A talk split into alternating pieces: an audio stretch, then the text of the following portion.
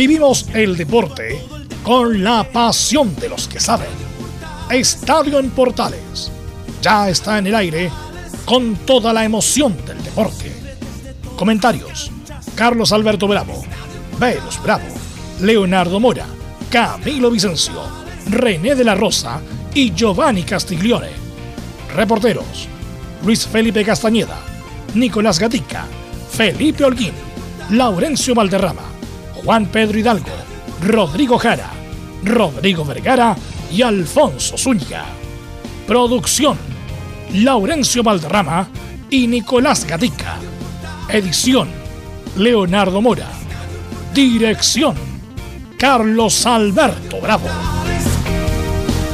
Estadio en Portales es una presentación de Ahumada Comercial y Compañía Limitada. Expertos en termolaminados decorativos de alta presión.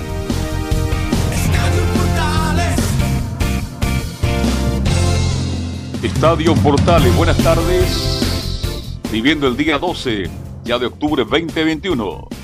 Chile mejor y gana merecidamente a Paraguay. Ahora viene Venezuela. El camino sigue muy difícil.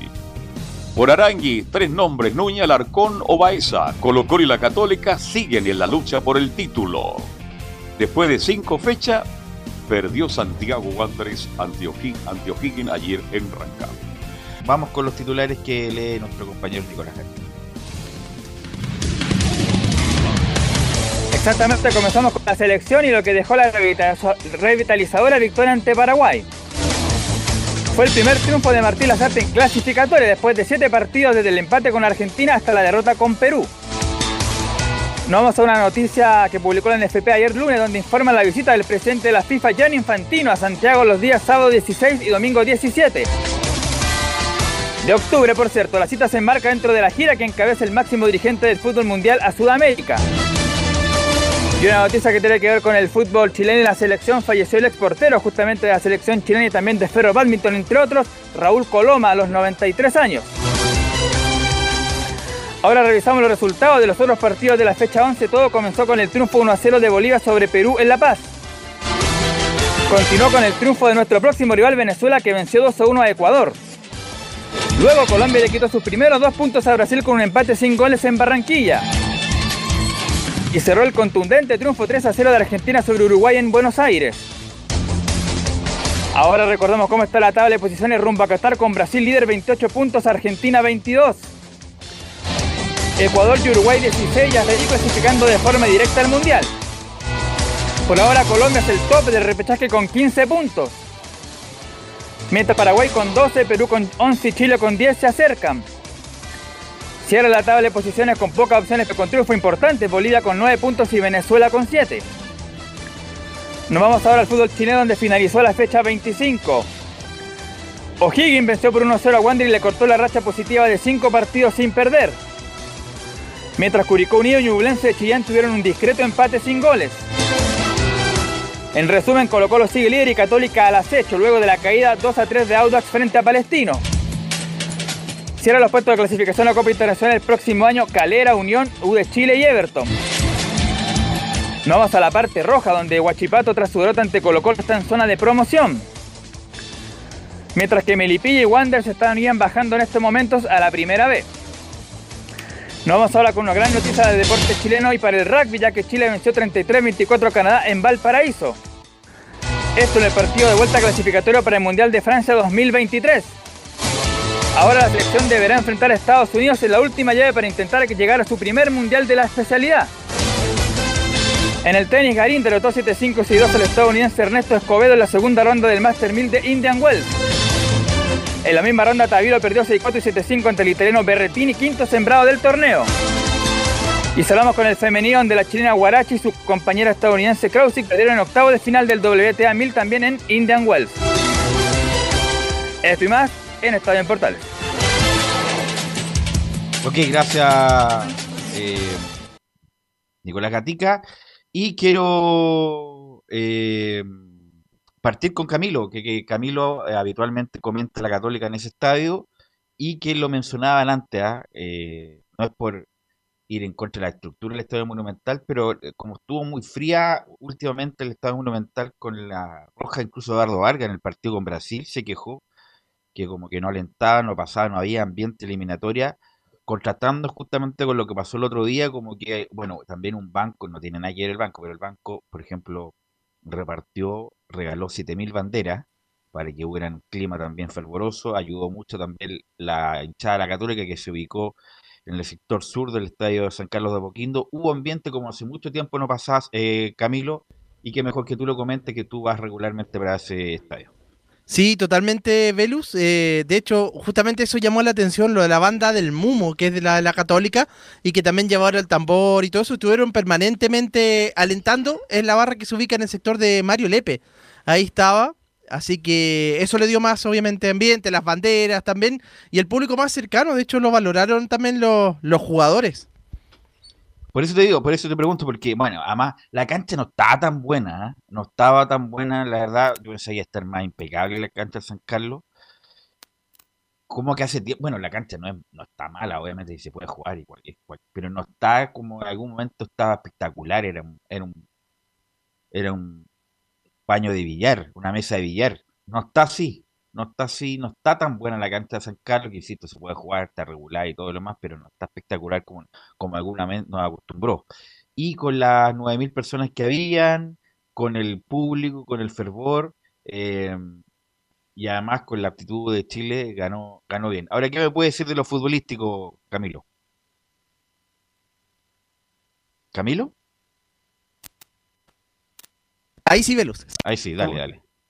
Perdón, ¿cómo era? Perdón, quiero que se escuchar. Eh, ¿Qué te pareció lo del presidente? No. Eh, el debate, el debate de, anoche. Lo de Chile, pues, lo de Chile, futbolísticamente hablando. Eh, lo de Chile me gustó. Mira, el primer tiempo le o sea, tuvo el control de la pelota, pero fue algo similar a los últimos partidos donde, claro, fueron pocas oportunidades de gol, salvo los minutos finales donde tuvo el cabezazo de, Paulo Díaz, también entre otras las más cercanas, y claro, y, el arquero de Paraguay, que fue una de las figuras del partido. Y después ya en la segunda parte, claro, logró encontrar los espacios, con Isla sobre todo apareciendo bastante, avanzando bastante por el sector derecho, obviamente, y juntándose con Alexis, que ahora sí estuvo más en su posición eh, natural, y obviamente destacarlo el partido de Arturo Vidal, que fue, demuestra una vez más lo extraordinario que es. Es que yo estoy eh, muy, muy dolido con la, con la información que entrega, perdóneme que me salga del partido Chile-Paraguay. Murió Raúl Coloma. Raúl Coloma, arquero de la selección chilena de Ferrobante. Hace menos de 10 días los llamé, hablé con él porque lo vi en televisión. Él vivía en la Florida, se le fue su, el arquero más longevo en la historia del fútbol chileno. Jugó hasta los 47 años Raúl Coloma. Y de verdad que me impactó la noticia que me entrega Nicolás Gatica. No sabía la información. Pero tenía ciudad ya. Sí, perfecto, Velo, pero estaba muy bien. Si yo hablé con él hace 10 días. Sí, pero a esa edad. en cualquier momento, claro. hay un infarto. Pero hablemos de Raúl Colomas. Él reemplazó a Sergio Livingston cuando en un partido amistoso, el año 58, ¿no es cierto? Por primera vez Chile le ganaba a Argentina en el Estadio Nacional. Perdóname, Velo, pero es un tipo que lo conocí trabajando después de muchos años como chofer del diario La Tercera de la Hora. Un caballero, un caballero, un tipo espectacular, extraordinario. Lamento no haber ido a su casa, me invitó tantas veces a compartir, a conversar. Arquero identificado plenamente con Ferro Badminton. Jugó solamente ahí. Pero, eso Ferro Badminton hace cuánto dejó de existir? mucho tiempo. ¿Y Audax o no? No, Ferro Badminton. ¿Qué dónde más jugó? Prácticamente jugó en Ferro, siempre en Ferro Badminton. Muchachos, te escucho, Lawrence. No, eh, eh, eh, justamente acá les compartimos una, una, breve reseña que falleció lamentablemente, como usted bien, mencionaba, Raúl Coloma a los 93 años, hizo la división inferior justamente en la Unión Española, pero hizo su estreno como profesional el año 1950 en Ferro Badminton hasta, y militó ahí entre el año 1950 y el año 1964. Posteriormente, lo que bien mencionaba Don Carlos, estuvo entre el año 55 y 60 en la selección chilena disputando 15 partidos y obviamente el más importante cuando reemplaza a Sergio Roberto Livingston en el año 59, en ese famoso partido 4-2 que le ganó Chile al cuadro de la Argentina. Eh, también tiene un curioso récord porque tras pasar por Municipal Santiago, de, de, la entonces segunda división, hoy primera vez en el año 65, se retiró el 67, pero en el año 71 con 43 años volvió a jugar en Ferroviarios para decir, eh, para eh, despedirse del fútbol en el año 75 con 47 años, siendo hasta ahora el jugador más longevo, en jugar como profesional en nuestro fútbol chileno. Eh, eh, es decir, solamente jugó en Ferro Badminton y en ese equipo municipal Santiago. Ferro Badminton, que siempre viene como una continuidad a los clubes. Ferro Badminton, ¿en qué se convirtió después? Ferroviario. O, dejó de existir? Sigue existiendo. Pero, pero Ferro, Está en, en, cuarta, ¿no? En cuarta división debe estar. Exactamente. ¿Usted conoce? No, no, tuvo continuidad, a eso me refiero. Por eso Ferro Badminton, los millennials, que a lo sí, no tienen idea. Un, Tal cual. un millennial que no debe estar escuchando, y Ferro Badminton se dejó de siquiera hace. ¿Usted conoció el estadio? No creo. Miles de años, no. ¿De Ferro Badminton? Ahí en el, barrio Vascuñán. No. donde quiso comprar la U. Un estadio con pista de ceniza en un barrio maravilloso donde vivían las grandes figuras, entre otros Carlos Humberto Caselli, vivía al frente del estadio. ¿Está cayendo a pedazos estadio?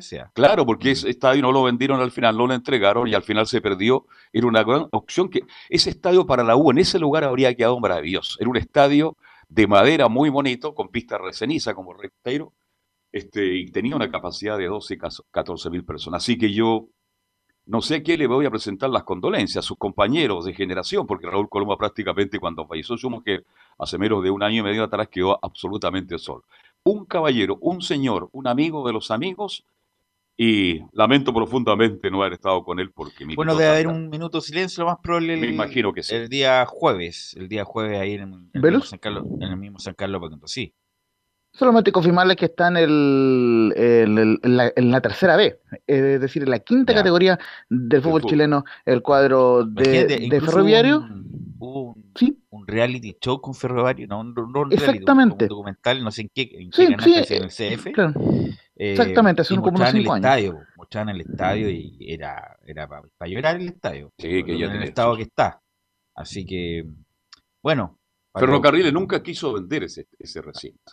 Así que. Y cuando hubo interesado siempre hubo problemas, pero ese es un lugar increíble. Ahí cualquier estadio puede quedar para 50.000 personas.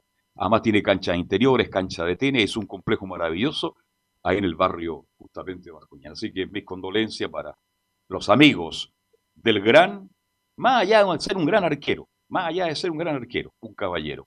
Bueno, tú lo conociste, así que bueno. Tuve el gusto de conocerlo, y por eso me impacta la noticia. Yo reitero que cuando salió en televisión, o sea, por un problema que había en la comuna de La Florida donde él vivía, estaba solo, se veía muy bien, muy tranquilo y comentaba de que estaba muy alegre de seguir viviendo, que echaba mucho de menos a su mujer. Pero tú bien dices, a los 93 años, en cualquier momento, a uno lo pueden llamar. Que descanse en paz. El gran Raúl Coloma, gran arquero, pero un tipo demasiado caballero, demasiado decente para el fútbol chileno. Bueno, así que me imagino que va a haber un, reconocimiento el día jueves, donde Chile, el horario, Laurencio, el partido del jueves. Justamente igual que el día domingo a las 21 horas en San Carlos de Apoquindo, Chile, Venezuela. Ok, Laurencio, ¿qué me cuenta del lado B de lo que pasó el día martes, que fue transmisión de Estadio Portales, la sacaron ahí los bomberos de Estadio Portales y, eh, y espero que no, bueno, el día, bueno, el día jueves vamos a estar nosotros, así que no, eh, ¿qué me cuentas del lado B y de lo que se viene con Venezuela a la y Dios mediante estaremos con Camilo Vicencio Santelice desde la cancha. Así que, eh, para, mí ha sido un para mí un privilegio. Para mí es un privilegio. Extraordinario, entonces. Oiga, eh, para cerrar el tema de Raúl Coloma, justamente quiero leer las condolencias que manda el CIFUP Chile, que dice que lamentamos el sensible fallecimiento de don Raúl Coloma Rivas, ex arquero de la, de la Roja. Nuestras oraciones y condolencias para su familia, descanse en paz, y ponen una foto de eh, Raúl Coloma con dos portadas de la revista Estadio. así que, lógicamente, ahí vamos a estar informando en la próxima próximas ediciones de Estadio Portales, con si que hay un minuto de silencio que sin duda lo va a, Don a, a ver. Es de la generación, ¿no? Es contemporáneo de Don Godoy, ¿no? Eh, sí. Sí, más o menos, sí, sí, sí, Él jugó en Audax, Adán Godoy, ¿no? No, Adán Godoy fue de Católica, Santiago Moni. Ah, ya. Okay, no, y fue el tercer arquero de la selección chilena en el año 62. Ahí me, ahí me pierdo. Y es suegro de, de Rivas, el gran volante derecho que tuvo Audax y la selección chilena y que ahora está radicado en Canadá. Adán Godoy está vivo y es, parte, es uno de los pocos que está quedando, mire lo que estamos hablando, de los pocos que están vivos de esa gran selección del año 62, Laurencio.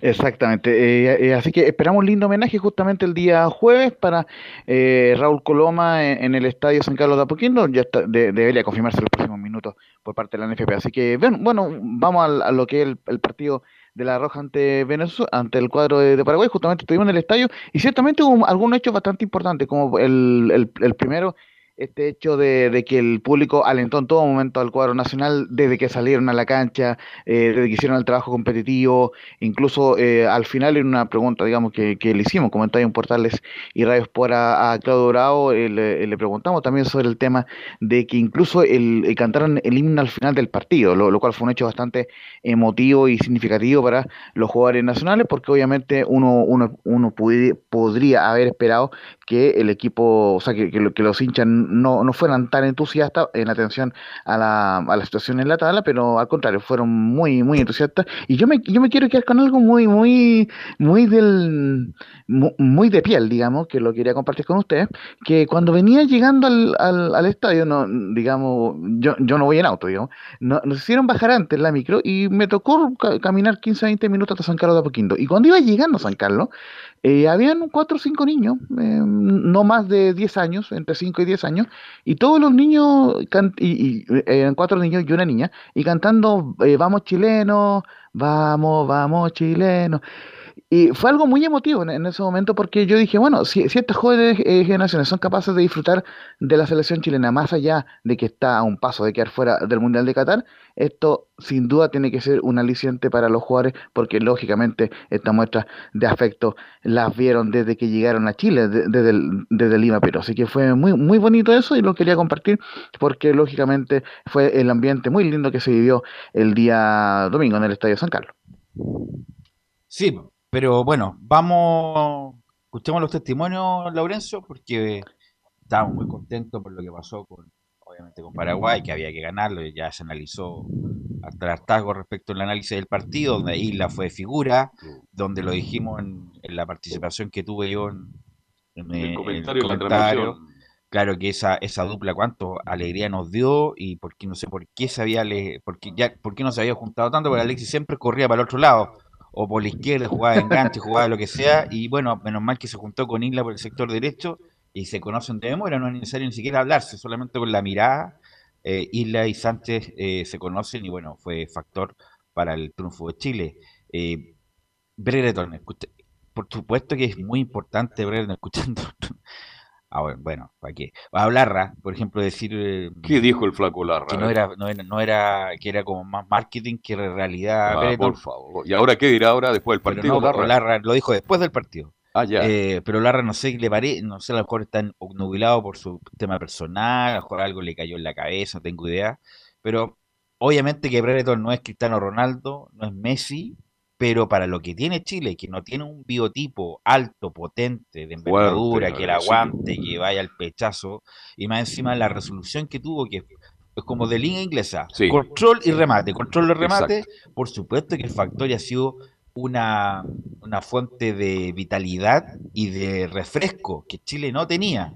Y obviar ese tipo de cosas me parece de una ignorancia a sabiendas. Incluso es más es más reprochable, porque cuando uno comete la ignorancia sabiendo que está siendo ignorante, eh, es peor aún. Así que Olarra, ¿Cuál es la razón del comentario? Olarra, Olarra, es discreto comentando. Es muy simpático. Es simpaticísimo. Lo conocemos por años. Lo conocemos, siempre nos ha dado nota y todo. Es, simpaticísimo, pero comentando fútbol seriamente no es bueno. No es bueno. Chacoteando es eh, entretenido, parece. Chacoteando, bailando, haciendo el loco es muy simpático, pero comentando fútbol no es bueno. Y yo no, yo no soy quien para. Pero uno uno, Pero lo que uno, espérate, espérate, uno, uno ve quién sabe o quién no sabe. Lo puede hacer mejor, lo puede hacer peor. Ah, pero este sabe, a lo mejor el tipo no, habla muy bien, pero sabe. Dice dos cositas, sabe. Eh, por ejemplo, hay comentaristas varios que, están en la segunda o tercera línea, que saben y, que deberían tener más oportunidades. Que no están en la primera por ejemplo, línea. Este muchacho Leo Burgueño. Eh, ¿Cuenta bien? Que es, debe ser de lo mejorcito del, Muy bien. del canal, porque además es técnico, además. Es técnico pero como a lo mejor no tiene las luces, el tipo está en los... Lo tienen tapado. Lo eh. tienen tapado. Bueno, una, una cosa... Pero yo me quedo con lo que dijo Caselli, de, de Ben Brereton. transmite lo mismo que Arturo Vidal y con eso basta. Claro, entonces pues transmite buena onda. Incluso mira la tontera que voy a decir. Este muchacho Montesino que jugó 15 minutos el otro día, uno lo veía afuera, era, fue el protagonista del partido y eso que no jugó un minuto con Paraguay, saludando, mm. abrazando, gritando, moviendo la cabellera, oye, salían todas partes. Entonces, esa gente, bienvenida a la selección. que tiene que venir de la mano que el tipo sea un aporte futbolístico. Pero Montesino ha sido también una inyección de energía, una inyección de energía y, yo ojalá que también pueda también pueda jugar en algunos minutos y darle esa en, la cancha. Le hago una pregunta. ¿Cuántos minutos aguantaría Olarra a Ben Brereton cuando un partido? no, creo, no lo aguanta 15 minutos. Pero Larra fue un jugador importante en su momento. Con la fuerza y la potencia, la agresividad de Brereton. Larra es un jugador discreto pero muy inteligente. tampoco voy a desconocer la carrera que hizo Larra. Jugó, en Europa, jugó en Argentina, jugó en la selección.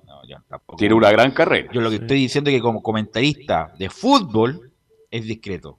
Él es muy simpático, muy amable, es muy, muy, bondadoso, pero, pero como comentarista de fútbol no, no. Además una opinión más también. Si una opinión más tampoco hay que enojarse tanto Laurencio Valderrama.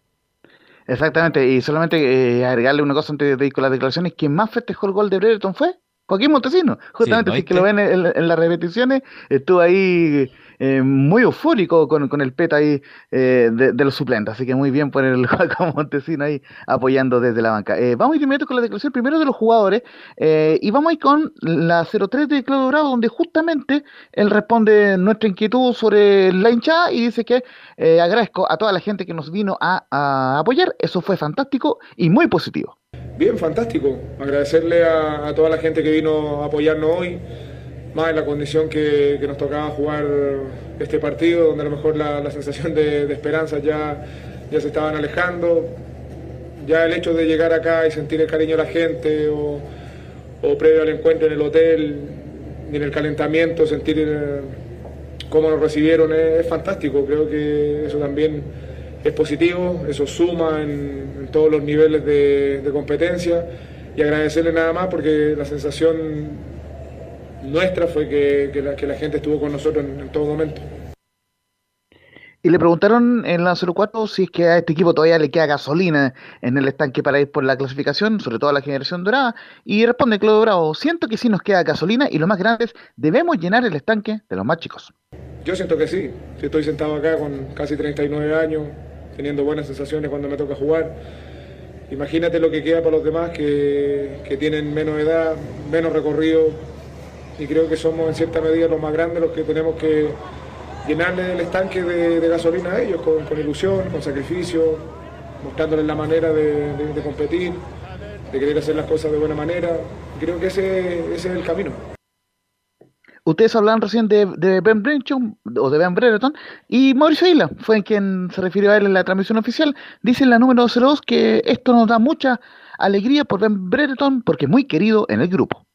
Yo creo que más te da mucha más alegría por Ben, una persona que no habla nuestro idioma, que se, está acostumbrando de la mejor manera, eh, querido por todo el grupo, totalmente querido, porque es una persona humilde, trata, se adaptó de la mejor forma al grupo, lo más rápido posible, y creo que en el grupo lo queremos demasiado. Ahora lo demostró haciendo goles, pero también corriendo, luchando, así que está muy integrado el grupo. Y lo último que vamos a escuchar del Guaso Isla antes de ir con la bajada y con las declaraciones de Martín Lazarte, dice que en la 01 que hay cosas que nos lastimaron mucho, pero vamos a luchar hasta el final en la generación dorada. No, no, hay cosas que, que a nosotros nos, lastiman mucho, sabemos que, que, es difícil la eliminatoria, son muy difíciles, eh, hemos tenido partidos muy malos, pero creo que la, la generación dorada nosotros no nos vamos a rendir, vamos a seguir luchando hasta el final Estamos en una instancia donde las cosas son difíciles. Hoy día era lo real ganar. Venimos de, un partido anterior que no fue bueno para nosotros, pero vamos a seguir luchando hasta el final. Momentos buenos, momentos malos hemos tenido la generación, jóvenes que vienen integrándose, eh, entrenadores nuevos, pero nosotros vamos a mandar un mensaje siempre. Vamos a luchar hasta el final, yendo al mundial o yendo no. Nosotros queremos ir para ver si terminamos la generación dorada yendo al mundial y darle una alegría tremenda a nuestro pueblo. Muchachos.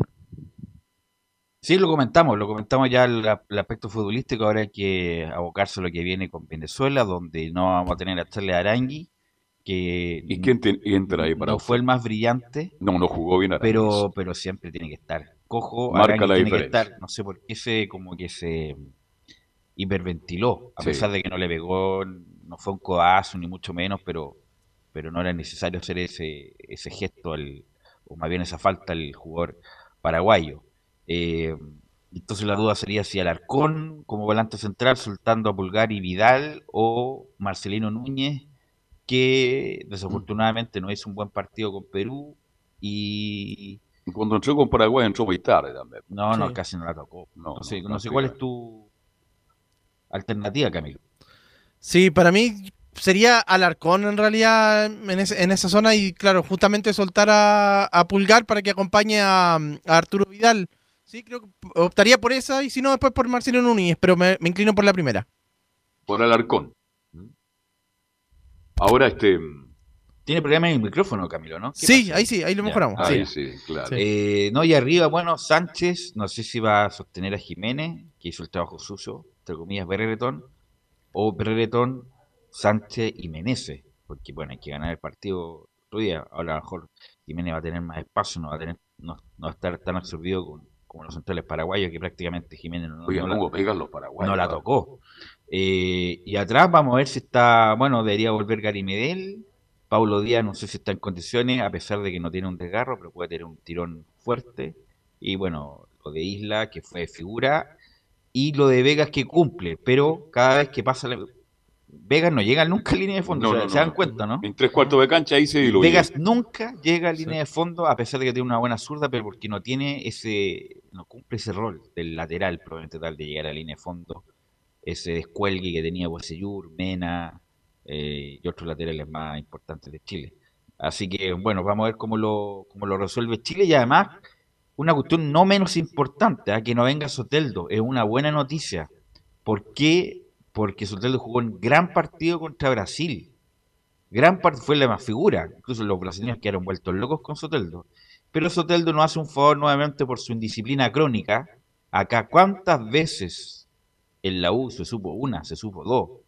Pero tuvo más de 10 indisciplinas en la U. Que se quedaba en lugares que no correspondían, a, a días de concentrarse o a días de jugar un partido. Tenía como 800 familiares metidos en su casa.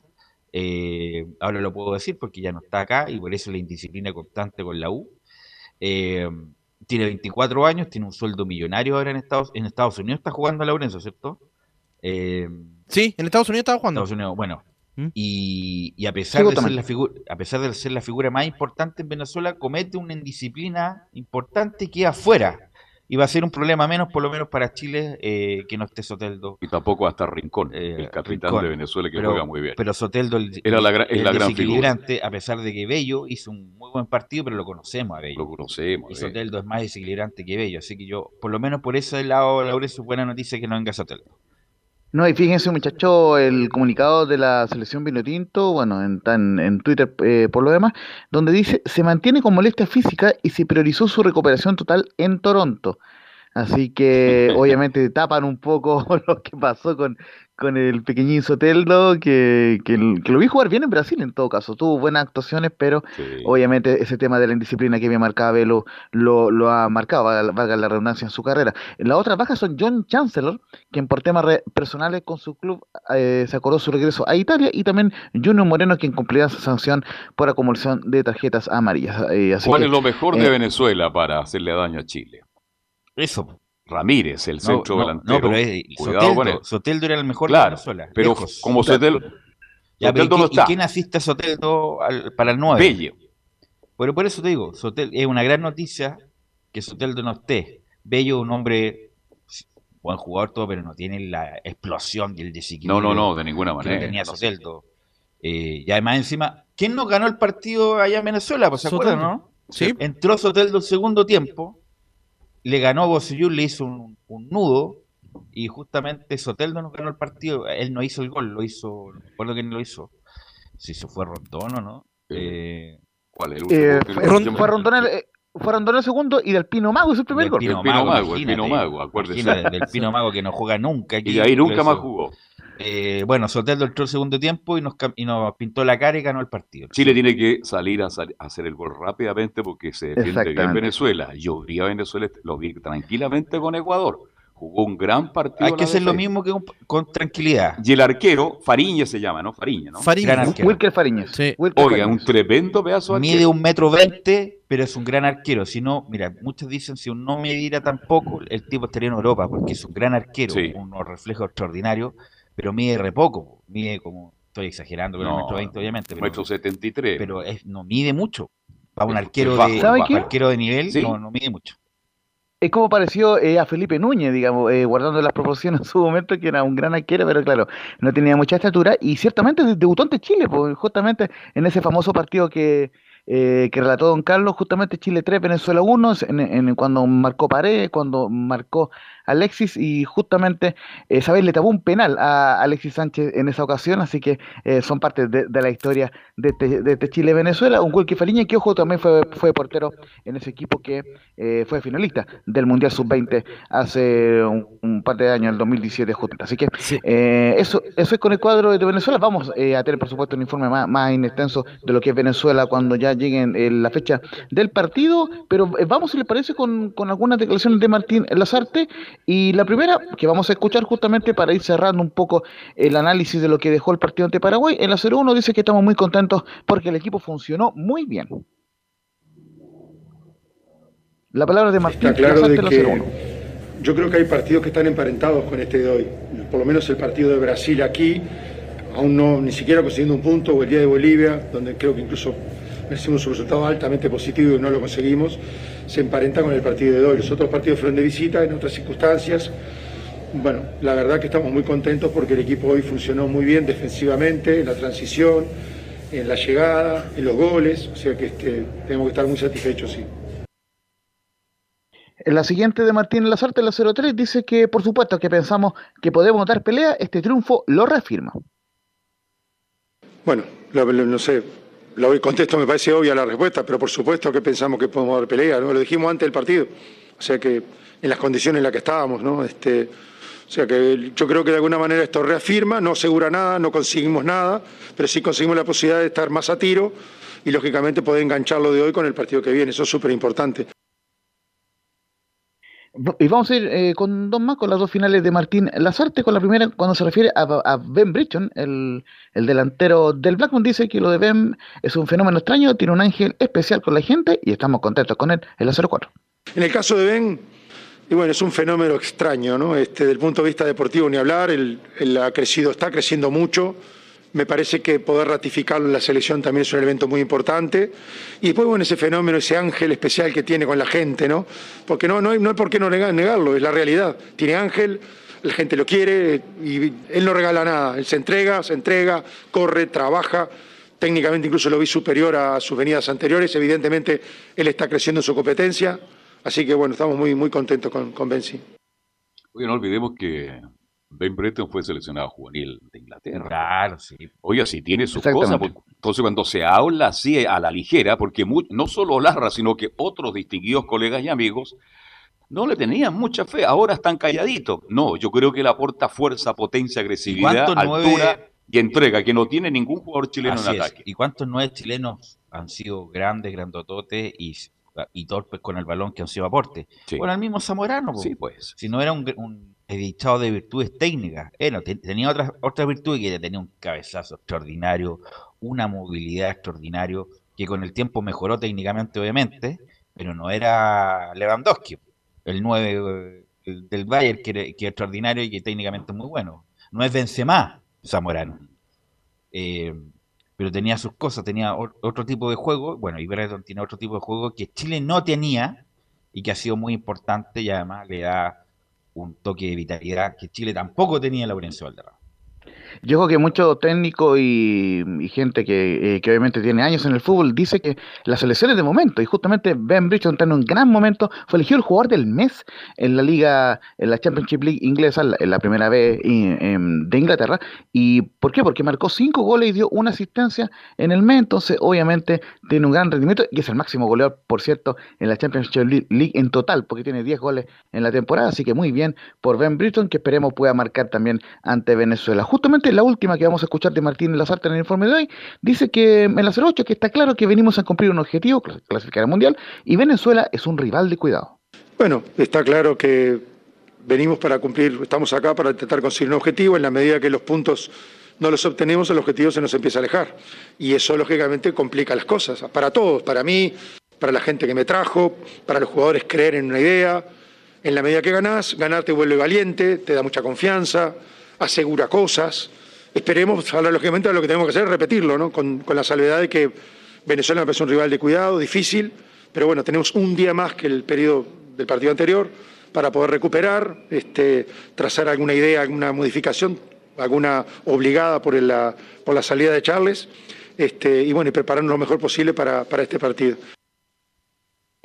Muchachos, si bien no hay un 11 confirmado, porque obviamente no, no han hecho fútbol, recordemos que que el día feriado hubo una práctica regenerativa, luego tuvieron la, la tarde libre, iban a tener la noche libre, pero como no lo permitió, así que eh, tuvieron que volver a Pinto Gran. Hoy hablaron un, un, un entrenamiento a las a las 17 horas, eh, donde ya empezaría eh, a parar el equipo Martín Lazarte y obviamente a, eh, hablará con los medios el día de mañana eh, Pero, en pero la previa se puede del estimar, se puede estimar Sí. algo, que Bravo va a jugar, Sí. y la va a jugar, Sí, Medel, sí, lo más a eso que voy. juegue, Maripán, lo que lo que quería eh, marcar justamente son, son dos cosas. Uno, que va a volver Gary Medel en reemplazo, lógicamente, de Pablo Díaz, que está lesionado y que me dicen que está prácticamente descartado. Solamente falta eh, hacer el, el examen el día de hoy para con- con- confirmar que no va a estar el día jueves. Y también, eh, eh, por cierto, va- eh, va- entraría Tomás Alarcón de momento en reemplazo de, eh, de Charles Arangui, por lo cual la formación quedaría comprada en portería, Isla, eh, Maripán, Medel y Vegas en la última línea, eh, Pulgar, eh, Alarcón y,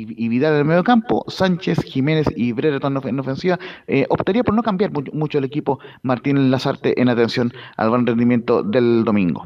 Ojalá que mejore Pulgar, tampoco jugó un gran partido. ¿eh? No anduvo no, pero Pulgar, tampoco anduvo mal. pero no fue, No, no, mal, fue importante. porque- Perdió mucha pelota en la salida, en la entrega estuvo muy mal. Muy- él fue el hombre que cubre. Cuando se va Vidal, que jugó extraordinariamente nuevamente. gran partido Vidal. Es el, el que hace la, la labor táctica. Se va Vidal, cubre Pulgar. Se va Arangui, cubre Pulgar. Obviamente con la pelota en los pies no, no estuvo tan, tan Usted bien. sigue apostando por Menezes en el comienzo de este partido con Venezuela y buscaría un jugador de más ataque. ¿Quién? A ver, ¿Mm? ¿quién? Montesino. Pero Montesino no, no conoce a esos jugadores, no. Tiene que ir de a poco, como Brereton. Brereton fue de a poco, Menezes fue de a poco. eh, a menos que sea un crack. Montesino es un buen jugador, pero no es ningún crack.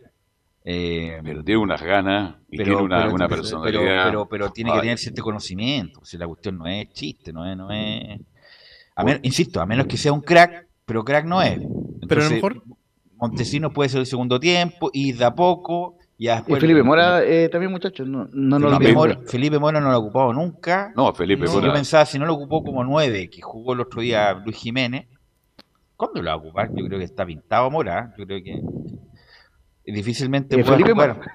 Claro, Felipe Mora. Eh, así Usted que, qué, ¿eh? así que eso.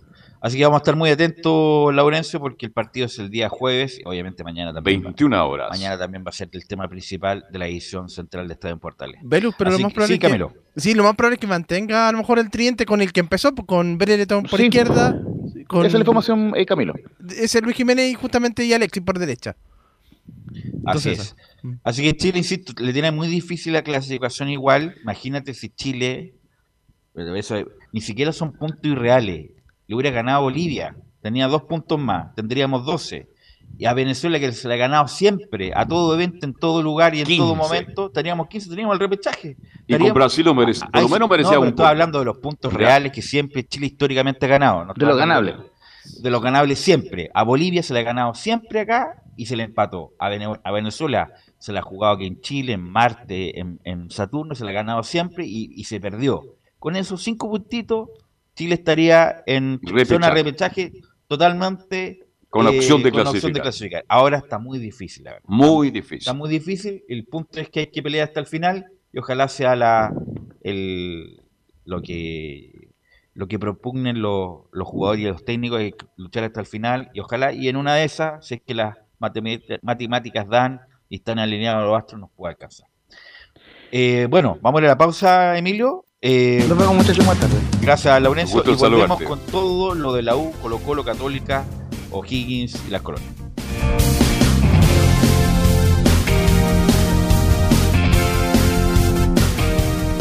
Radio Portales, le indica la hora. Las 2 de la tarde, 12 minutos. Nadie dijo que clasificar sería fácil, pero tampoco nada es para siempre. Después de todo, en el fútbol como en la vida, no está muerto quien pelea. Y si es con un vino tinto, tanto mejor. No te pierdas este jueves desde las 20:30 horas. En directo, desde el Estadio San Carlos de Apoquindo, una fecha más de las clasificatorias sudamericanas rumbo a Qatar 2022. Chile. Venezuela. El equipo de todos sigue con vida tras la contundente victoria ante Paraguay. Pero Venezuela también viene tomando un nuevo aire tras vencer a Ecuador en casa. Una verdadera lucha por los tres puntos con el relato de Carlos Alberto Bravo y todo el equipo que trepa y trepa. Imperdible. Chile. Venezuela. Este jueves, por todas las señales de la Primera de Chile. I Queen. I am Chilean. ¿Quieres tener lo mejor y sin pagar de más? Las mejores series de televisión, los mejores eventos deportivos, equipo transportable, películas y series 24/7. Transforma tu TV a Smart TV. Llama al 973-718989. Twitter arroba panchops. Visita www.radiosport.cl, el sitio web de la Deportiva de Chile. Programas, noticias, entrevistas y reportajes, podcast, radio online y mucho más. Todo lo que pasa en todos los deportes lo encuentras en www.radiosport.cl. La Deportiva de Chile en Internet. Porque lo bueno puede ser aún mejor. Prepárate a conocer la evolución de la Primera de Chile. Bienvenido a Portales Digital. Ingresa ya a www.radioportales.cl y descubre nuestra señal en vivo en audio y video, además del tradicional 1180m. Mantente al día con las últimas informaciones de Chile y el mundo e interactúa con nosotros a través de nuestras redes sociales en Facebook, Twitter e Instagram. Recuerda www.radioportales.cl La nueva multiplataforma de la Primera de Chile ahora es aún mejor. Termolaminados de León, tecnología alemana de última generación. Casa Matriz, Avenida La Serena, 776 Recoleta. Foro 22 622 56 76. Termolaminados de León. Desde todo Chile. Desde todo Chile. Y para todo Chile. Y para todo Chile. Portales Digital está en todas partes. www.radioportales.cl Entre Marco Grande y Marco Chico, media vuelta y vuelta completa. Escuchas Estadio en Portales, en su edición central. La primera de Chile, uniendo al país, de norte a sur. Ya son las eh, 14 con 16 y bueno, el día... La U jugó el día sábado, ¿no? Eh, Sí, el sábado. sí, sábado. El día Tres y sábado. media arrancó el partido. Claro, había olvidado ese mal recuerdo. Eh, claro, jugó el sábado en el Sausalito. Muy lindo día, espectacular día. eh, la cancha estaba buena, buena, Pero manchada. pero tampoco eh, óptima. Eh, y la U con muchas bajas jugó el partido contra Everton, donde jugó Gatica, que por lo menos por actitud no se quedó, el muchacho del, Corrió, de- luchó. de las ¿ah? inferiores y que tuvo la- el único pase de donde llegó la U, que fue para la Ribey. Después, bueno, eh, Carrasco jugó de lateral, que obviamente está desacomodado, y lo que marcó el partido fue obviamente la estúpida expulsión de Camilo Moya a los segundos, ni siquiera fue los 40 cinco- segundos No, no, pasó. incluso antes, ¿Antes? 5 segundos, 10 segundos fue. Eh, lo de Camilo Moya, que fue una, una acción muy responsable y dejó la U con 10 y ahí cambió obviamente el, el, la- el plan que tenía, me imagino, Valencia. Eh, quedó ahí Espinosa, eh, Galani entró después. Galani entró el segundo tiempo, ya. Entró- eh, quedó Espinosa, quedó eh, Aranguis. Aranguis, Gatica, Larribey y el Pito Contreras que lo cambió. ¿Jugó Contreras? Lo cambió para jugar de lateral y a Barro lo puso de volante. Bueno, obviamente que con la cuestión de la selección como que se atenuó las críticas, pero la U jugó horriblemente, nu- nuevamente horrible. eh, aguantó el primer tiempo, el segundo tiempo al- al- y entró Cerato y justamente Cerato le hizo todo lo que le hizo a, A Contreras. a Contreras. eh, y claro, a Contreras. Y, fue el gol de Cristian Bravo. Y de ahí, bueno, la uno con algún pelotazo, alguna cosa, no trató de llegar. eh, me recuerdo un remate de Espinosa, que Espinosa, insisto, eh, debe tener, no sé, pues, 800 tiros libres en la U. Bueno, de esos 800 tiros libres en la U, 900 mal. Eh, no sé si hay- alguna vez Gonzalo Espinosa ha hecho un gol de tiro libre. Y, y eso que ha tenido oportunidad, ¿eh? Siempre la, la tiene ahí al borde del área. Y, vamos a escuchar las declaraciones del huevo Valencia, Emilio, que no son, si para, no son si para reír o llorar. Porque el huevo siempre con ese tono como cansino, que sí, que no, que somos un equipo grande, que aquí, que allá. Pero de que lo ratificaron al huevo Valencia, eh, no ha ganado. Tres partidos perdidos jugando horrible y un empate con Antofagasta. Así que vamos a escuchar, eh, Emilio, lo que nos dice Valencia respecto de revertir este mal momento.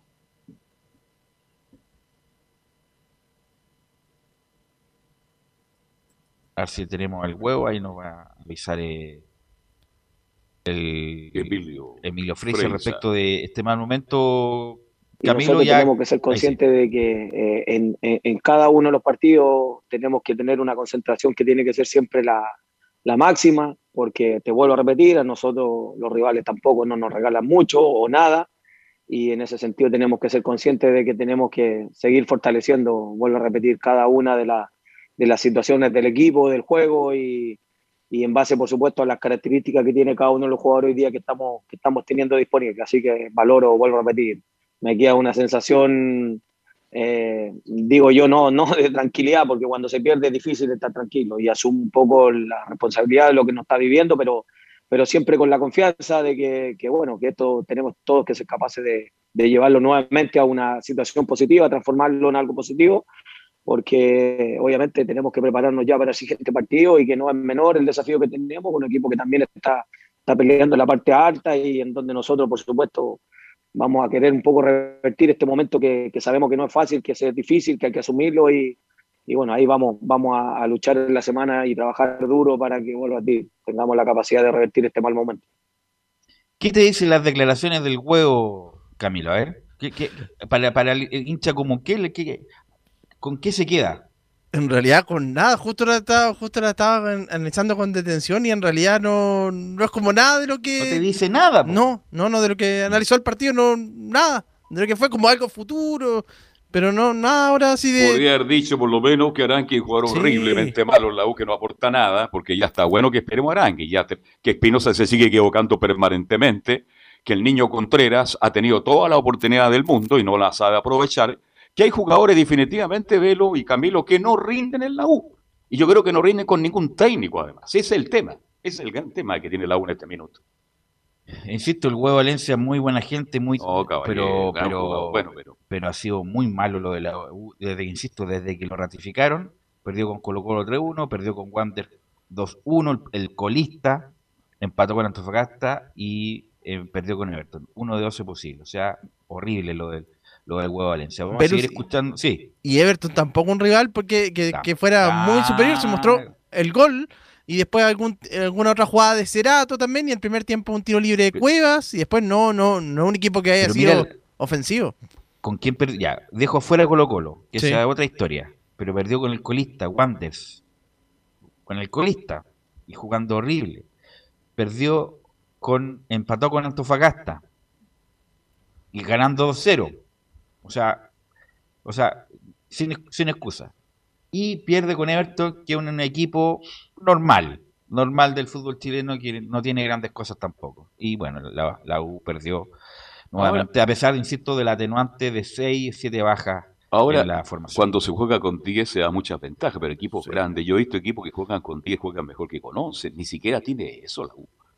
Bueno, pero jugó todo el partido. Pero es que fue mucho, sí. Ah, todo el partido con 10 mucha ventaja. No, en algún momento, en algún equipo momento. grande como la U tiene que, por favor. Yo he visto equipos que han jugado con 10. ¿Viste el partido tu Boca River el otro día? No, no tuve la ya, eh, Boca estuvo con 10 hombres un buen tiempo.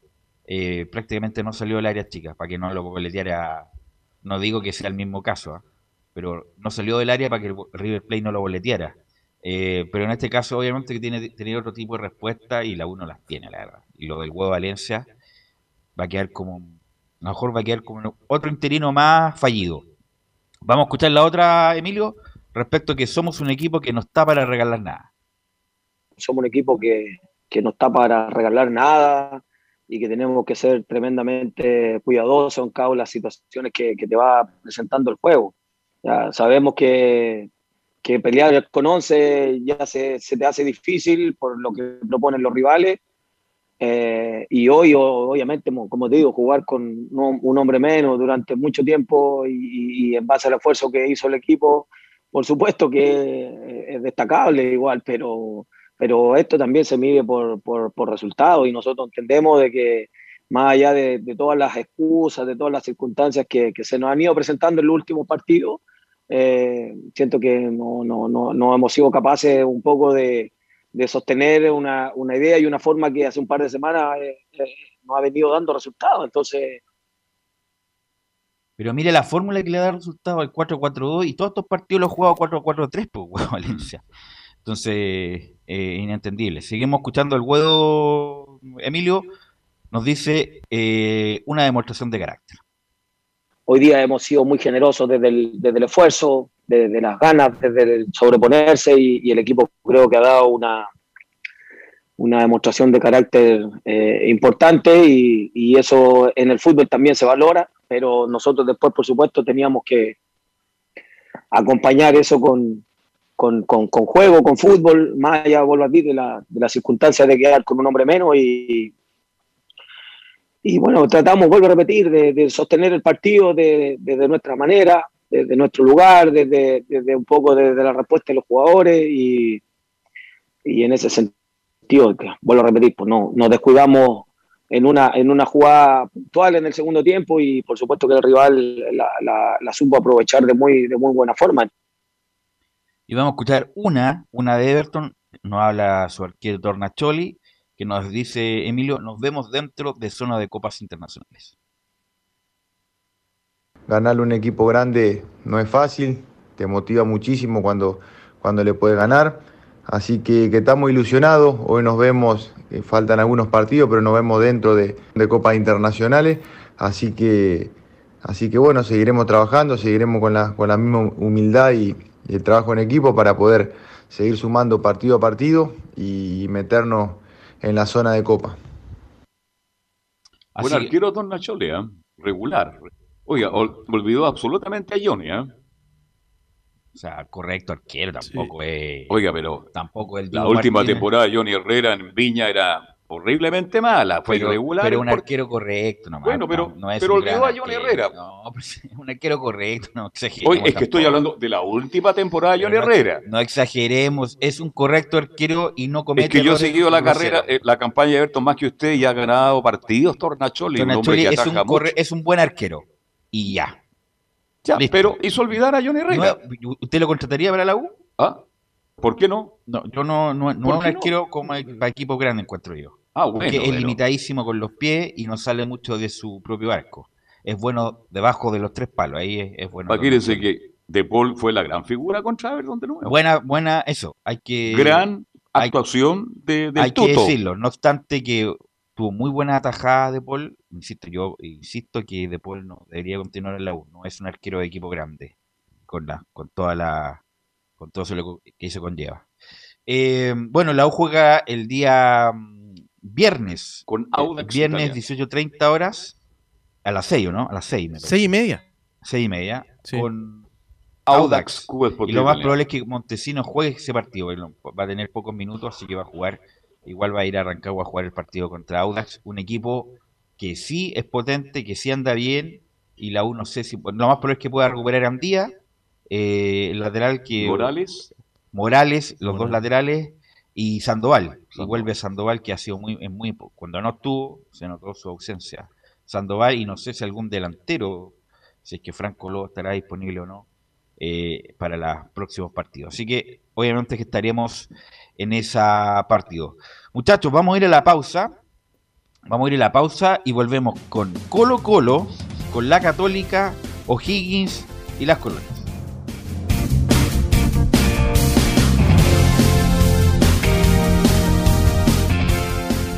Radio Portales le indica la hora.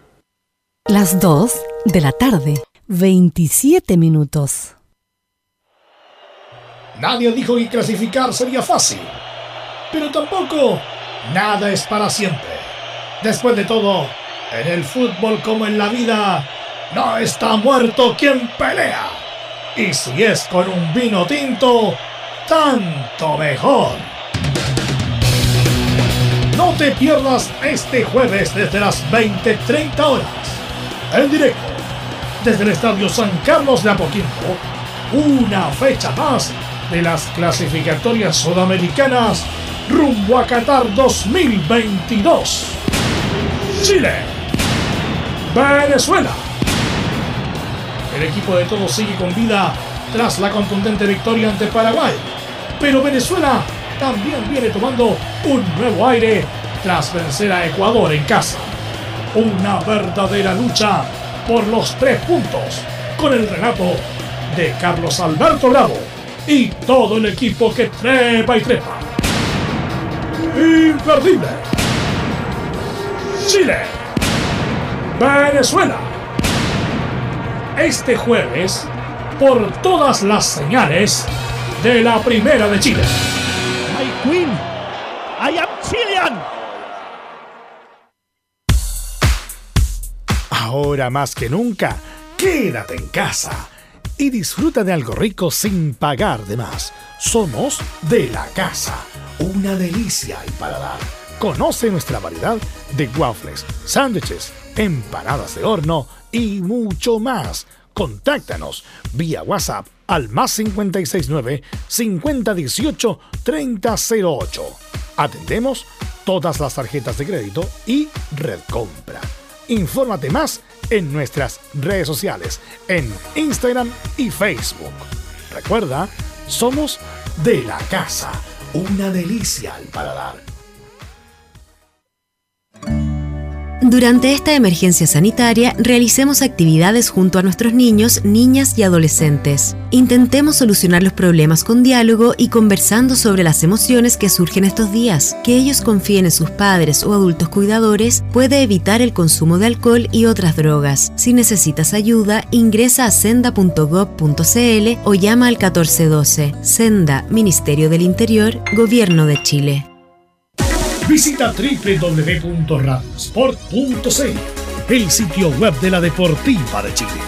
Programas, noticias, entrevistas y reportajes, podcast, radio online y mucho más. Todo lo que pasa en todos los deportes lo encuentras en www.radiosport.cl. La Deportiva de Chile en Internet. Comercial IAC y Compañía Limitada. La mejor calidad mundial en laminados decorativos. Comercial IAC y Compañía Limitada es Vertec en Chile. San Ignacio 1010, Santa Rosa 1779, Avenida Mata 446 y Portugal 501. Comercial IAC y Compañía Limitada es Vertec en Chile. Desde todo Chile. Desde todo Chile. Y para todo Chile Portales Digital está en todas partes. www.radioportales.cl Un acercamiento electrónico a todo lo que pasa en el fútbol. Escuchas Estadio en Portales en su edición central. La primera de Chile, uniendo al país de norte a sur llegando a todo el punto deportivo. Bien, ya hablamos del agua, hablamos de la selección chilena y nos metemos de inmediato con el puntero del campeonato. Una jornada bonita, interesante, 30.000 espectadores, le dio un marco espectacular a un Huachipato, un equipo correcto que aguantó lo que puede aguantar un equipo que viene solamente a eso, aguantar, se metió atrás, complicó un poquito a Colo Colo y Colo Colo en el segundo tiempo ya tuvo más ideas futbolísticas y le bastó para ganar 2 a 0 y quedar como puntero absoluto del campeonato. Pero esto y mucho más nos va a contar de inmediato don Nicolás Ignacio Gatica López. Ignacio, ¿cómo te va? Buenas tardes.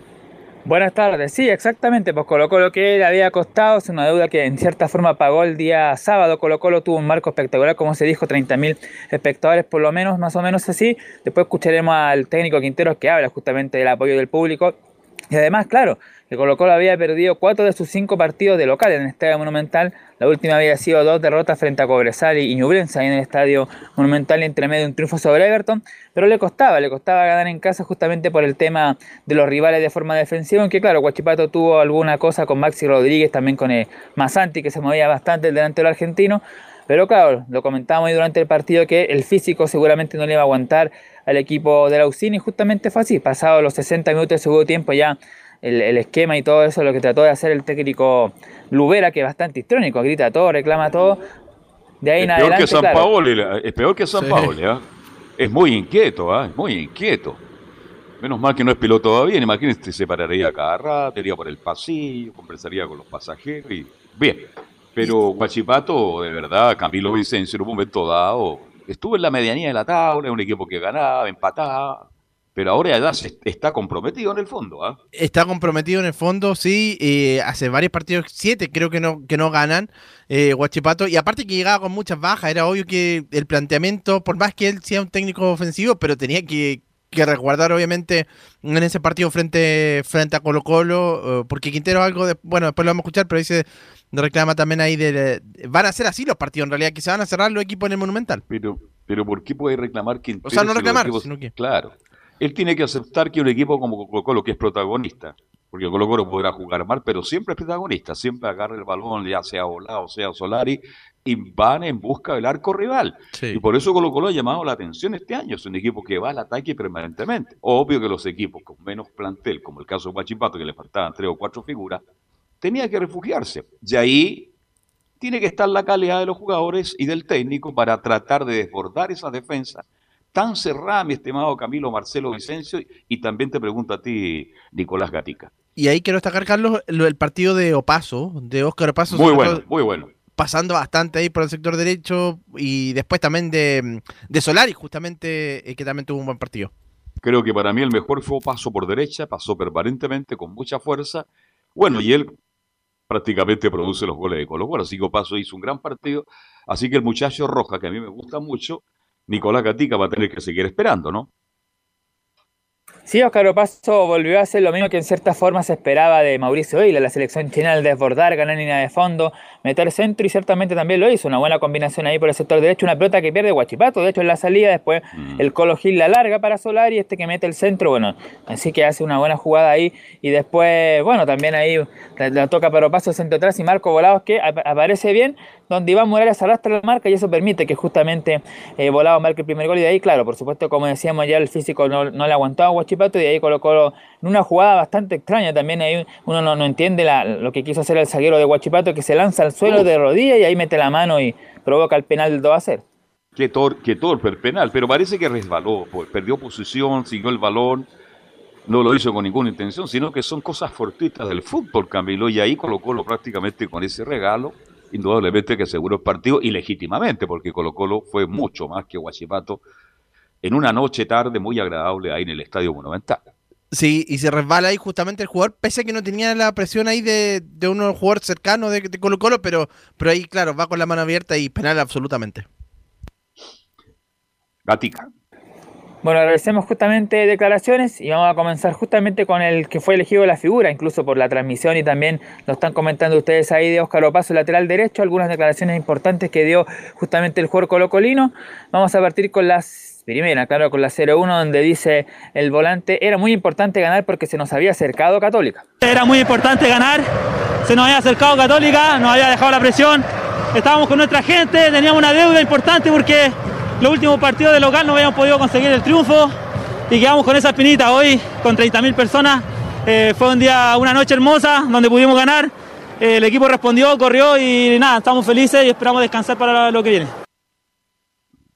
Y también la número 2 se refiere un poco a lo, emotivo, ¿eh? que recordemos que estuvo bastante tiempo parado o pasó cerca de seis meses, volvió recién el, año pasado, ahí cuando colocó los juegos los últimos partidos del, de salvarse del descenso y todo eso, habla de su tema personal y también de cómo vivió él desde afuera, el casi descenso del equipo popular.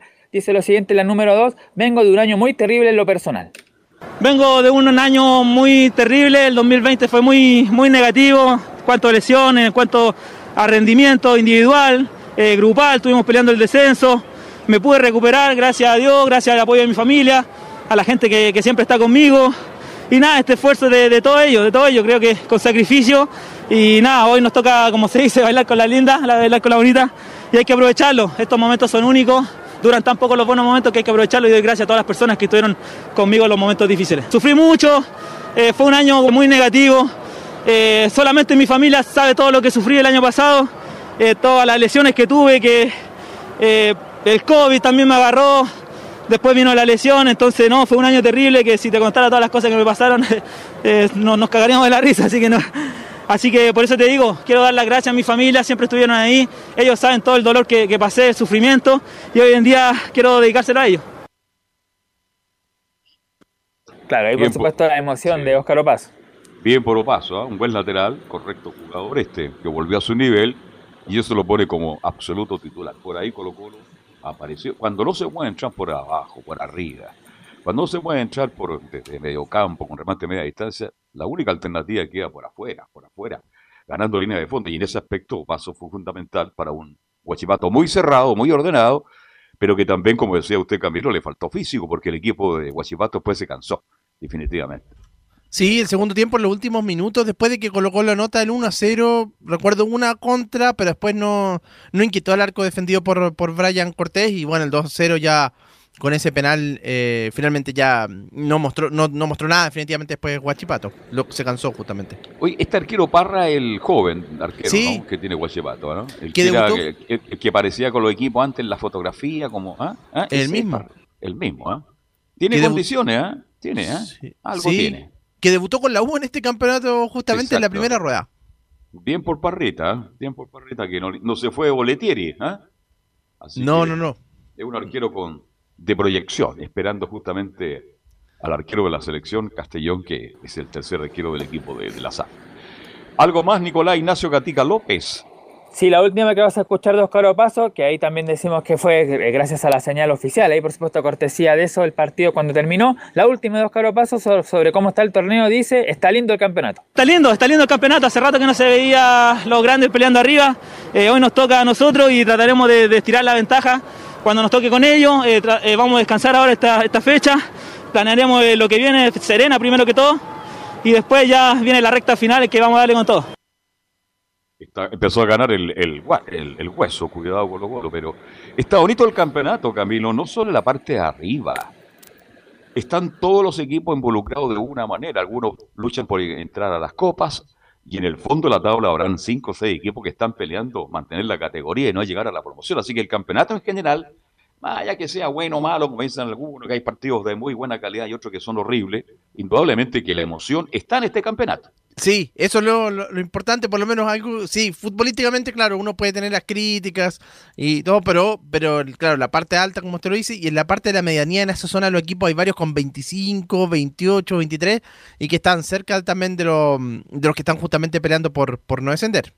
Para mí, el favorito sigue siendo Colo Colo, pero, pero, cuidado con Católica, que tiene un partido que va a jugar esta semana, Colo Colo descansa, pueden quedar a dos, y después se viene el gran final del campeonato Nicolás Gatica, que creo que se va a jugar en el Estadio Monumental. Sí, el día 24 de octubre, domingo a las 4 y media, se va a jugar ese partido entre Colo Colo y Católica. La última para cerrar el tema de, esta, del día de hoy es una de Gustavo Quinteros, que por supuesto ahí eh, habló después tras el partido. La número 4 dice, el técnico, estamos en un momento muy bueno. Eh, los sentimientos son ahora totalmente eh, distintos en el sentido de que los objetivos son distintos, ¿no? el momento, la situación, hoy está todo perfecto, hoy está todo perfecto. Eh, y estamos en un momento deportivo muy bueno, el equipo responde, los chicos entran y juegan y lo hacen bien. Eh, hemos hecho un cambio, se fueron muchos jugadores, llegaron pocos y le hemos dado mucha participación, como habíamos hablado al comienzo con los dirigentes del proyecto deportivo del club.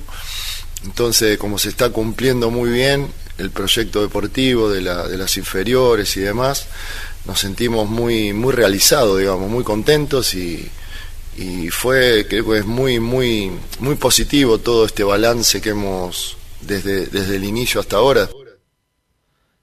Ahí está entonces el comentario que hace Gustavo Quintero de su temporada. Para cerrar el tema, bueno, decir que Colo Colo justamente tiene libre esta semana y vuelve a jugar el miércoles 20 a las 4, a las 4 de la tarde visitando justamente a La Serena allá en el Estadio La Portada. Sí, este, para ir cerrando el capítulo de Colo Colo, que bien que reconozca el trabajo de las inferiores. Yo eh, cuando asistí al funeral, al velatorio de Juan Rodríguez Vega, gran zaguero central, uno de fútbol chileno, ahí estuve con Raúl Elías Abraham Ormeño, el Bocón, para que la gente lo ubique. Y me decía, ahora se le da opción a los jóvenes. Si Colo Colo siempre ha trabajado bien, siempre hay figura. El problema es que algunos técnicos del primer equipo Camilo se cierran y no miran a la juvenil, no miran a la división cadete. Y en esta, en esta ecuación, Quintero tuvo una virtud de mirar a los jóvenes y se encontró, mire, con 3, 4, 5 y 6 jugadores de realmente de gran proyección que tiene Colo Colo en este minuto. Y que además pelean por el puesto, Carlos, porque no es que los tengan que poner por obligación, por esa norma de sub-21, sino que han demostrado Vicente Pizarro, que puede ser que es titular, Jason Roja, usted también lo mencionaba, eh, y Gutiérrez, bueno, el central. Gutiérrez también, sí, sí, sí, son varios. El otro día también entró un joven de, de 17 años, Jordi Thompson. Ahí hay que poner, hay que poner atención también porque en los pocos minutos que tuvo demuestra que tiene, que va a ser una de las de las figuras, de las promisorios para, para Colo Colo. Y eso es lo que lo tiene más contento al, al hincha de Colo Colo, porque cantarle como se le cantó con 30.000 voces más la de Laurencio, Nicolás Gatica fue emocionante para Quintero, ¿ah? Sí, sin duda, pues sin duda que fue ¿Usted cantó también o no? Por supuesto, siempre agradece el cariño de la gente. ¿Y usted cantó también? No, no, que nosotros por un, por un problema eh, no, pudimos ir al estadio alguno, así que eh, Ah, por esa ah, razón ah, no, no estuve razones presente en el pero supimos lo que pasó, por supuesto. Por razones Exactamente. que- profesionales, usted, tiene- usted tiene que atender su negocio exitoso ahí en la calle de San Isidro. Bien, ¿algo más, Nicolás Gatica? o no? Eso, como decía, la semana libre Colo Colo, pero de todas maneras se entrena de aquí hasta el día domingo y prepara el partido del próximo miércoles ante La Serena. Perfecto, muchas gracias, que tenga buena tarde y nos reencontramos mañana, Nicolás Ignacio Gatica López. Y ahora dejamos a Colo Colo y se viene el que está metiendo el cuco, el que está metiendo presión. Pues. Católica empezó a jugar bien, está ganando, le costó un poquito el último partido, pero bueno, también los otros equipos juegan por Camilo Vicencio, pero así todo Católica sacó el partido muy bien adelante. Lo sacó bien adelante contra esa Unión Española que fue en el inicio de esta, de esta fecha. La Unión que también es un equipo que, que después de haber tenido un- un pa- unos partidos irregulares ha mejorado en las últimas eh, fechas y claro, por eso eso complicó el segundo tiempo a la Católica. Oiga, ¿el JC está llegando al estadio o no? Todavía no parece. No creo que, que vaya, yo Ya. creo que en la próxima fecha retornaría. Perfecto, hay que estar atento ahí para que lo reciba Tagle. Bien, vamos de inmediato con el informe de Católica. Nos va a contar esto y mucho más de Católica Belén Hernández. Belén, buenas tardes. Muy buenas tardes a todos los que nos escuchan a esta hora. Y sí, como ustedes bien lo decían, eh, bueno, gracias al, último triunfo contra la Unión Española, eh, la Universidad Católica todavía está segundo, peleando ahí por el primer lugar con Colo Colo, que ahora quedaron cinco puntos otra vez. Eh, Universidad Católica está con 44 unidades y Cristian Paulucci no es menor lo que está logrando con, con los Cruzados porque es el primer eh, técnico interino en la Católica que debuta y consigue cinco triunfos al hilo y es el tercero en general. Pero Eh, la ventaja, perdón, perdón, Belén, la ventaja de Paulucci, Nicolás eh, Camilo, es que él conoce el fútbol chileno. Él tuvo muchos años como gerente técnico en Huachipato. ¿ah? Él conoce el fútbol chileno y eso lo ha ayudado muchísimo y por eso le ha ido bien. Entonces, bueno, él viene, él, él dirigió a Talleres, parece, ¿no? Trabajó en Talleres, en Córdoba, no sé, no recuerdo, pero en, en Chile ha tenido ya muchas temporadas, más allá que- ¿Cuántos años ya en Católica? ¿Dos, tres años? En, en, Católica tres años. Ya fue ayudante técnico de Gustavo Quinteros, de Holland y ahora estaba era de Poyet anterior a asumir. Entonces conoce el hábitat de Católica, conoce el hábitat del fútbol chileno, mi estimada Belén, y por eso le ha ido bien. Sí, en el fútbol no, no todo es casualidad, Belén. Así es, está, está eh, bajo eh, Peñat San José, que logró seis victorias al hilo en 2018, y de Fernando Carballo en el 90, que también obtuvo cinco triunfos. Y luego sigue Cristian Polucci. Un lindo partido, fue buen Belón fue un buen partido porque yo no tuve la, la suerte de estar para la red, pero me encantó el partido, fue bien jugado. Son partidos duros, complicados. Ah, ya en Unión Española y Católica, para que terminemos con esto, si es clásico no es clásico, dejémoslo claro, cuando juega Católica, Unión Española es un partido de clase A y cualquiera quisiera verlo, porque son partidos muy disputados, y este no fue la excepción, pues Camilo. No, el primer tiempo fue muy bueno de la, de la Católica, fue los primeros 15 minutos en el, en el partido y después el segundo tiempo cuando la comenzó a tener más Víctor Felipe Méndez en la Unión Española, eh, ahí bueno, obviamente cambió el equipo y, Pérez que fue figura en ese compromiso, por el arquero. No, el Zanahoria está otro nivel, está para ir a jugar al, al Madrid. No, son bromas, buen arquero, está respondiendo, está más con, con confianza. Y por el otro equipo está Méndez que tiene que mejorar su carácter porque de buen jugador lo es. Ahora sí, no te interrumpo más, mi estimado Belén Hernández. Sí, para pasar de lleno al, al próximo partido que, que tiene la, la, Universidad Católica, bueno, recordar que, como dije anteriormente, eh, tuvieron el fin de semana libre y ayer retornaron a los entrenamientos eh, ya de lleno para preparar el, el difícil triunfo que, que, van a tener ante Cobresal. Pero primero vamos a pasar a escuchar las declaraciones de Juan Leiva, que mencionó, eh, o sea, se refirió a la, a la, lucha que están teniendo en el medio campo por el puesto. Recordar que ahí está Ignacio Saavedra, Felipe Gutiérrez, bueno, ahora Juan Leiva, que él ingresó titular en el duelo ante la Unión Española, pero antes ya había eh, tenido unos minutos eh, reemplazando a Marcelino Núñez.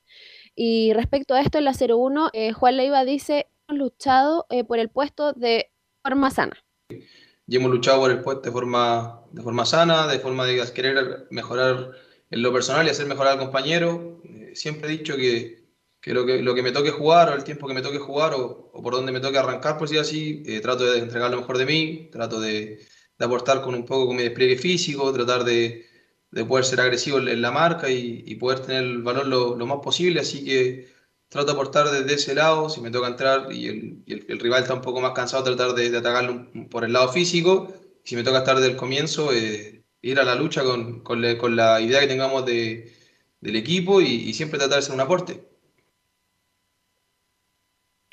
Ya para eh, eh, ver la previa de, del duelo ante, ante Cobresal, que va a ser un escenario sin duda que es difícil, el campamento minero del Salvador, la altura y además el horario que, que, van a jugar. Bueno, ya siempre se juega eh, la mañana, Cobresal siempre juega la mañana, pero no es el horario que acostumbra a Universidad Católica a disputar partidos, por lo menos cuando juegan aquí en San Carlos, que siempre son en la tarde-noche. Allá van a jugar a las 11 de la mañana a pleno sol y más en el norte. Y a esto eh, eh, Juan Leiva dice, estamos buscando una estrategia que nos acomode para el desgaste físico que tendremos allá, la 0-2. Es un, es un rival que, de verdad que juega muy bien a mi parecer, que hace partidos muy complicados a todos los rivales, más los que van allá. Eh, estamos tratando de buscar una estrategia que, que nos acomode para, para el desgaste físico que vamos a tener que tener, para la forma que juega el rival y estamos convencidos que lo podemos lograr, estamos convencidos que lo va a ir bien y esperemos, Dios quiera, traer los tres puntos. También hay que recordar que Fernando Sampedri eh, no va a poder estar en, en este importante duelo eh, por eh, acumulación de amarillas. Y Juan Leiva menciona que es una baja sensible, la 0-3. Con respecto a Fernando, obviamente es una baja que es sensible, es un gran jugador, es el goleador del equipo, pero este es un plantel amplio, es un plantel que, que tiene mucha materia de jugadores, así que convencido que el que le toque reemplazarlo lo, lo, va a hacer bien y que va a aportar al equipo y que Dios quiera, como siempre digo, que tenemos que ganar todos juntos como equipo, así que eso es lo más importante. Sí, Belén, pero perdón, y... perdóname, Camilo, pero sí. San Pedro hoy día es fundamental. Aunque San Pedro, pues, San Pedro siempre está enojado hasta que no hace el gol, ¿se han dado cuenta o no? Sí. Hace el gol y le cambia la cara, y empieza a sonreír, a conversar con la gente, a mirar las tribunas, pero antes que no le sale el gol, anda inquieto, anda rabioso. Es un jugador que marca, aunque no juegue bien, porque son jugadores que los equipos rivales le tienen respeto y mandan marcas sobre San Pedro. Y cuando San Pedro es muy marcado, aparecen los extremos. Entonces, yo creo que ahí va a tener que jugar Valencia en una posición que él conoce muy bien, pues Camilo, como eje delantero y que también viene bien, claro, distinto obviamente a Fernando Sampedri, eh, obviamente para algo Sampedri está en esa, en esa posición como nueve, pero por lo menos viene convirtiendo también Diego Valencia, ha tenido un buen año jugando en distintas posiciones, así que claro, debería ser la lógica, y ahí va a quedar la duda por el sector derecho, que probablemente sea Bonanote u Orellana, me imagino que será por ahí Belén, la gran duda. Claro, lo mencionan ustedes, probablemente Diego Valencia retorne a su puesto como original de nueve y claro, la disputa estaría yo creo que, no sé, porque los dos son banca, entonces eh, probablemente sería Diego Bonanote eh, por los partidos que ha, que ha demostrado ya en los, en los minutos que ha jugado, porque igual ha cambiado los partidos cuando entra en los segundos tiempos. Yo creo que tiene que ser Bonanote en una cancha dura, difícil este, pero Católica siempre yo hacía antes todos los partidos de Católica por razones de, rating, estaba obligado a hacerlos. En el pasado, Camilo, yo fui muchas veces con Católica El Salvador, pero muchas veces a Calama. Católica en la altura siempre ha sacado buenos resultados. Además, Belén y Camilo tienen la obligación de sacar este resultado adelante si quiere pelear el campeonato hasta el final, porque este es el partido bisagra, como digo yo. Si gana este partido, yo creo que Católica va a pelear hasta el último segundo, como también lo ha dicho Quintero, Católica y Colo Colo van por el título. Sí, justamente porque él, hasta el momento todavía depende también de, bueno, Católica y Colo Colo dependen de ellos hasta el momento. Y si Católica justamente gana, por la, aprovechando la fecha libre, esa es la, clave de eh, la fecha libre de Colo Colo, así que tiene que ir, a ganar de todas maneras si quiere mantenerse en la pelea. Así es. Belén. Ya para ir cerrando este informe, eh, quiero terminar con una efeméride que es súper importante para los cruzados, en que se disputó en el clausura 2002, cuando Cristian Álvarez se tuvo que poner el arco. Ah, ya. Y le tapó un penal a, Pedro González. Sí. Y se, se cumplen 19 años de, este hecho importante para, para Universidad Católica. 19 años, ¿no? Oh, a veces parece que fuera ayer, por favor. ¿Cómo pasa el tiempo? Yo relaté ese partido. Cuando el árbitro le dijo Álvarez te lo va a tirar a ese lado. Lo tiró Pedro Heide González, Arco Norte, Estadio Nacional, y lo atajó muy bien Álvarez. Bueno, el tiempo pasa, lamentablemente. Un buen recuerdo. Álvarez sigue trabajando en Católica, ¿no? Sí, sí, sí, están los dos. Qué bien. Bien, los dos algo más. Hermanos, los dos hermanos, los dos hermanos Álvarez. En, sí. El hijo de Luis Hernán Álvarez, máximo artillero, con 37 goles Imagínense lo que era un artillero en Colo en esos años con Mario Moreno como puntero derecho, Francisco Chamaco Valdés como gran, el hombre que entregaba balones a Álvarez, marcó 37 goles. Récord jamás igualado hasta ahora y creo que no va a ser igualado Camilo. Eh. Marcar 37 años en un campeonato largo es un récord de Luis Hernán Álvarez, el curicano, el papá de estos muchachos de la Universidad Católica. Bien. ¿Algo más, Belén? Eso sería por, hoy día. Bien, pues Belén, que tenga una hermosa Que tenga muy buena tarde. Un abrazo, Belén. Un abrazo. Igualmente, hasta luego. Y ahora nos vamos con quien espero que tengamos algo del Vita. Para mí el Vita tiene que salir en este programa. Si no sale el Vita, empiezan los reclamos, etcétera, etcétera. Así que estamos con don Laurencio Valderrama. Nos va a contar todo lo de Colocó, de, perdón, de Audax Palestina Unión. Laurencio, volvemos a reencontrarnos, Laurencio. Justamente, y bueno, en honor al tiempo vamos igual rápidamente con lo que dejó este partido de Lauda y, el cuadro de Palestino, justamente un duelo donde compartimos ahí con Belén Hernández con Anselmo Roja en la transmisión. Eh, ciertamente un, palestino que logró un importante récord porque cortó una racha de ocho partidos sin ganar en calidad de visita, eran dos empates y seis derrotas, no ganaba, atención, desde el 7 de mayo, ese historiado partido donde le ganó a Colo Colo 2 a 1, donde arbitró ahí Fernando Béjar. Y ciertamente desde esa ocasión que Palestino no ganaba en calidad de visita, eh, como les decía, eh, pasaron seis empates y dos, o sea, seis, seis derrotas y dos empates, y justamente fue el primer triunfo del Pato Graf como visitante en este campeonato nacional. ¿Y en qué momento? Porque obviamente eh, tenía que salir de las últimas posiciones, justamente en un partido donde partió ganando el cuadro de, de, Palestino con un gol de cabeza de, de, Villanueva ante el centro de Brian Carrasco, la figura del partido, luego, y, de hecho justamente el segundo gol lo marca a los 42 tras un pase de Bruno Bartichotto, quien, quien jugó bien en ese partido, no lo festejó, por cierto, Brian Carrasco por su pasado en el Auda. En el, ¿Y el Piña, el, Piña lo celebró el Piña el gol de cabeza o no? Porque también pasó por Auda. ¿Sabe que Igual pidió disculpas, pero después cuando lo, lo, abrazan los compañeros, ahí rió y lógicamente lo festejó de, forma un poco más íntima con los compañeros, pero mm. por lo menos él también pidió disculpas. Oiga, fue, fue, eh, muy buen partido, ¿ah? Fue buen partido. Justamente, justamente porque después el, el, Auda descuenta eh, casi entrando en segundo tiempo con, con gol del autor Palacio, trae pase del ingresado Federico González, justamente fue uno de los refuerzos junto con Esparza que entraron en el segundo tiempo y que le cambiaron un poco la cara al cuadro del Auda, pero finalmente Nicolás Berardo marcó de cabeza tras centro de, de quién más, de Brian Carrasco en el córner 3 a 1 y el Auda eh, termina descontando con gol otra vez del Auta, del Lautaro Palacio ante pase de Fernando Cornejo, pero a los 82 minutos y no alcanzó para el empate final de Laudas en ese partido. Así que vamos a ir de con las reacciones. Justamente vamos a partir por eh, justo lo que usted indica, don Carlos. El Vita, Pablo Vitamina Sánchez. Es que el Lauta, el Vita, el Laurens, porque así se habla en el fútbol ahora, ¿sí o no? ¿Ah? Exactamente. El Vicen, el Vicen. ¿Por qué lo voy a decir Vicencio? Vicen nomás. ¿ah? Es verdad. No, el, el, Gati. ¿Por qué Gatica? El Gati. ¿ah? Oye, en esto del fútbol se da siempre. Yo me acuerdo la época que dirigía a eh, Caule Campeña, que, está muy bien de salud todavía, pese que tiene muchos años ya, espero que esté muy bien. Los jugadores le decían Don Caupo, Don Caupo, la hice, la hice bien Don Caupo, en vez de decirle Caupo le decían Don Caupo, y ahora usted le dice Vital Vitamina, que es un técnico atrevido y que le ha ido muy bien con Audax, ¿ah? más allá de la derrota con Palestina. Justamente, así que por eso vamos a ir de inmediato con una de Pablo Vitamina Sánchez, quien dice, imaginaba a un palestino jugando de contragolpe. Sí, la verdad que veía un palestino, eh, imaginaba un palestino jugando de contras, tomando ciertos recaudos. Eh, recuerdo un partido que Palestino juega con Guachipato y, el profe Pato Graf empezó a tomar algunas decisiones como para ir cerrando el partido. También esto tiene que ver con el, con el presente del equipo. Pero sí sabía que, que nosotros íbamos a tener que salir a buscarlo. Obviamente no me imaginé eh, la, desventaja de dos goles en el descanso, pero, pero bueno, eh, sí nos encontramos con un equipo que, que está luchando abajo y que necesita los puntos para salir cuanto antes.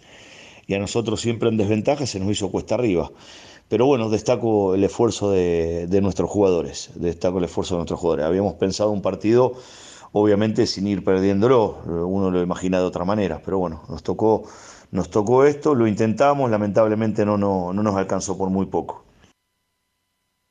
Y ahora vamos a ir con el técnico ganador, con el Pato Graf, quien justamente se conoce ahí, fue ayudante, como lo decía Camilo Vicencio en, algunos programas anteriores del, del, Vitamina Sánchez, y vamos con la 01 en la transmisión oficial, quien dice que en el primer tiempo fuimos efectivos y me quedo con el convencimiento de los jugadores. Sí, el primer tiempo creo que fuimos efectivos, y, lógicamente entendíamos que en el segundo tiempo eh, iban a cambiar el sistema, iba a haber mucho más centro y pelotazos al área. Eh, habíamos trabajado el tema de las contras también y bueno, nos sorprende justamente en dos, en dos pelotas paradas y dos contras. Eh, me quedo con el convencimiento, con el esfuerzo que hicieron los jugadores, los que estaban, los que entraron. Creo que es la, única manera de salir de ahí abajo y bueno, esperemos poder mantenerlo en, las nueve fechas que queden por delante. Eh, estamos contentos, lógicamente, necesitábamos sumar de a tres. Así que bueno, igualmente poner los pies sobre la tierra, estar tranquilos, mesurados y saber que lo que viene es igualmente difícil que, que justamente un triunfo muy importante para el cuadro de Palestino que se ubica en el decimosegundo lugar con 28 puntos, le, eh, eh, le sacó 5 de ventaja a Guachipato, quien está en la zona de, promoción, y tiene 6 de ventaja sobre Melipilla, que está en zona de descenso. De momento está en un buen momento el cuadro de, Palestino como para ir saliendo de los últimos puestos, mientras que Lauda quedó tercero con 41, ya, ya se aleja de la lucha por el título y lo más probable es que termine peleando por clasificar a Copa Libertadores. Ojo, es un muy buen objetivo igualmente ir a la Copa Libertadores para el Audax italiano. Y los próximos partidos justamente van a jugar el viernes, ambos en doble tanda y transmisión de portales digital, por, cierto. Palestino y O'Higgins a las 4 de la tarde, el día viernes, en la cisterna, viernes 15, y posteriormente a las 6 y media de la tarde, transmisión del equipo viajero, la U contra Audax, 6 y media de, la tarde en Rancagua, así que obviamente eh, desafío muy importante para el cuadro de Palestino y, y, y, y justamente, eh, si le parece, don Carlos, cerramos también eh, brevemente con el informe de Rodrigo eh, Vergara, quien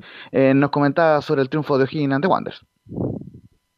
Como un encuentro de seis puntos se jugaría en el partido entre O'Higgins de Rancagua y Santiago Wanderers por la fecha 25 del Plan Vital el Estadio Parque El Teniente de Rancagua.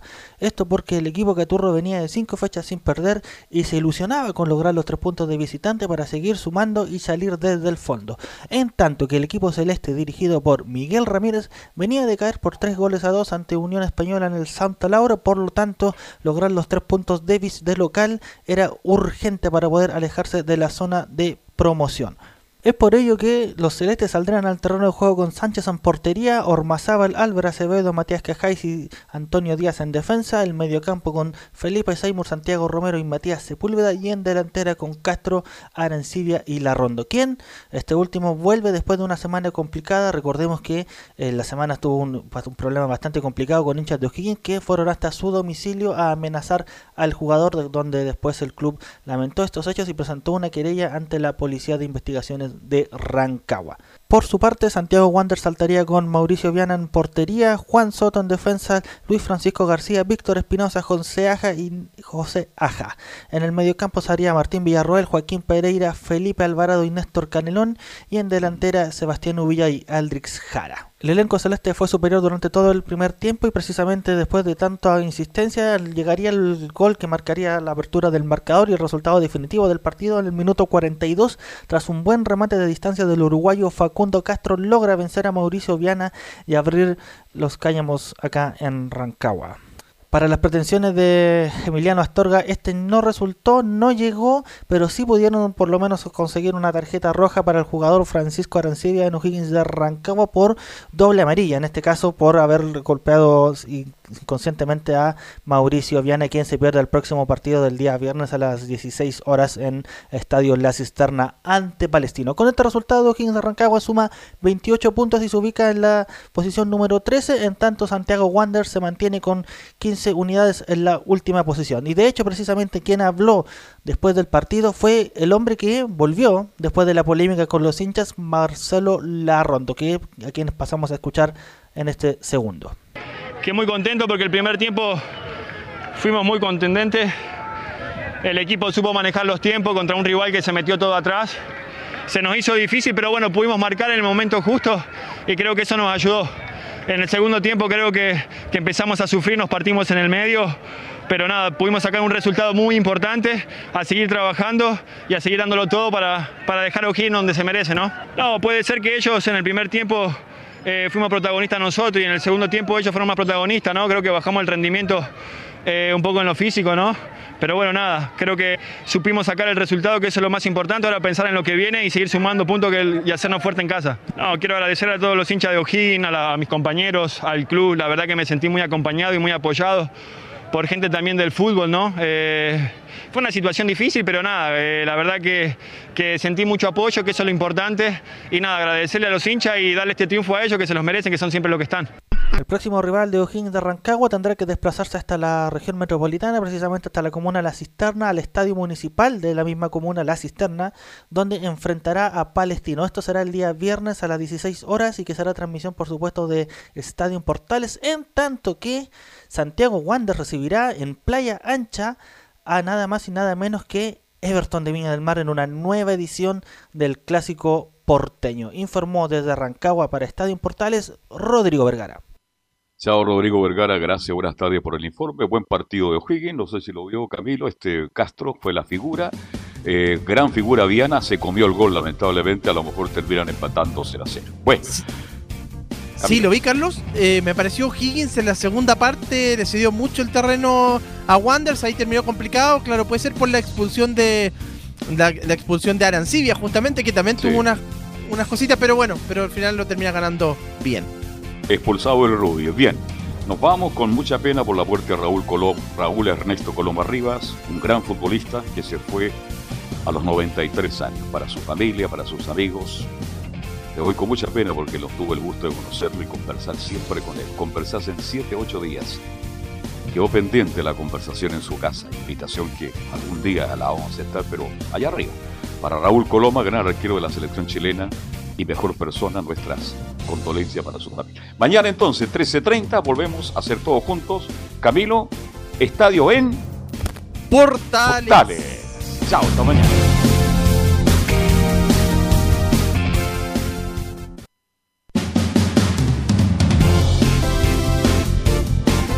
Fueron 90 minutos con toda la información deportiva. Vivimos el deporte con la pasión de los que saben.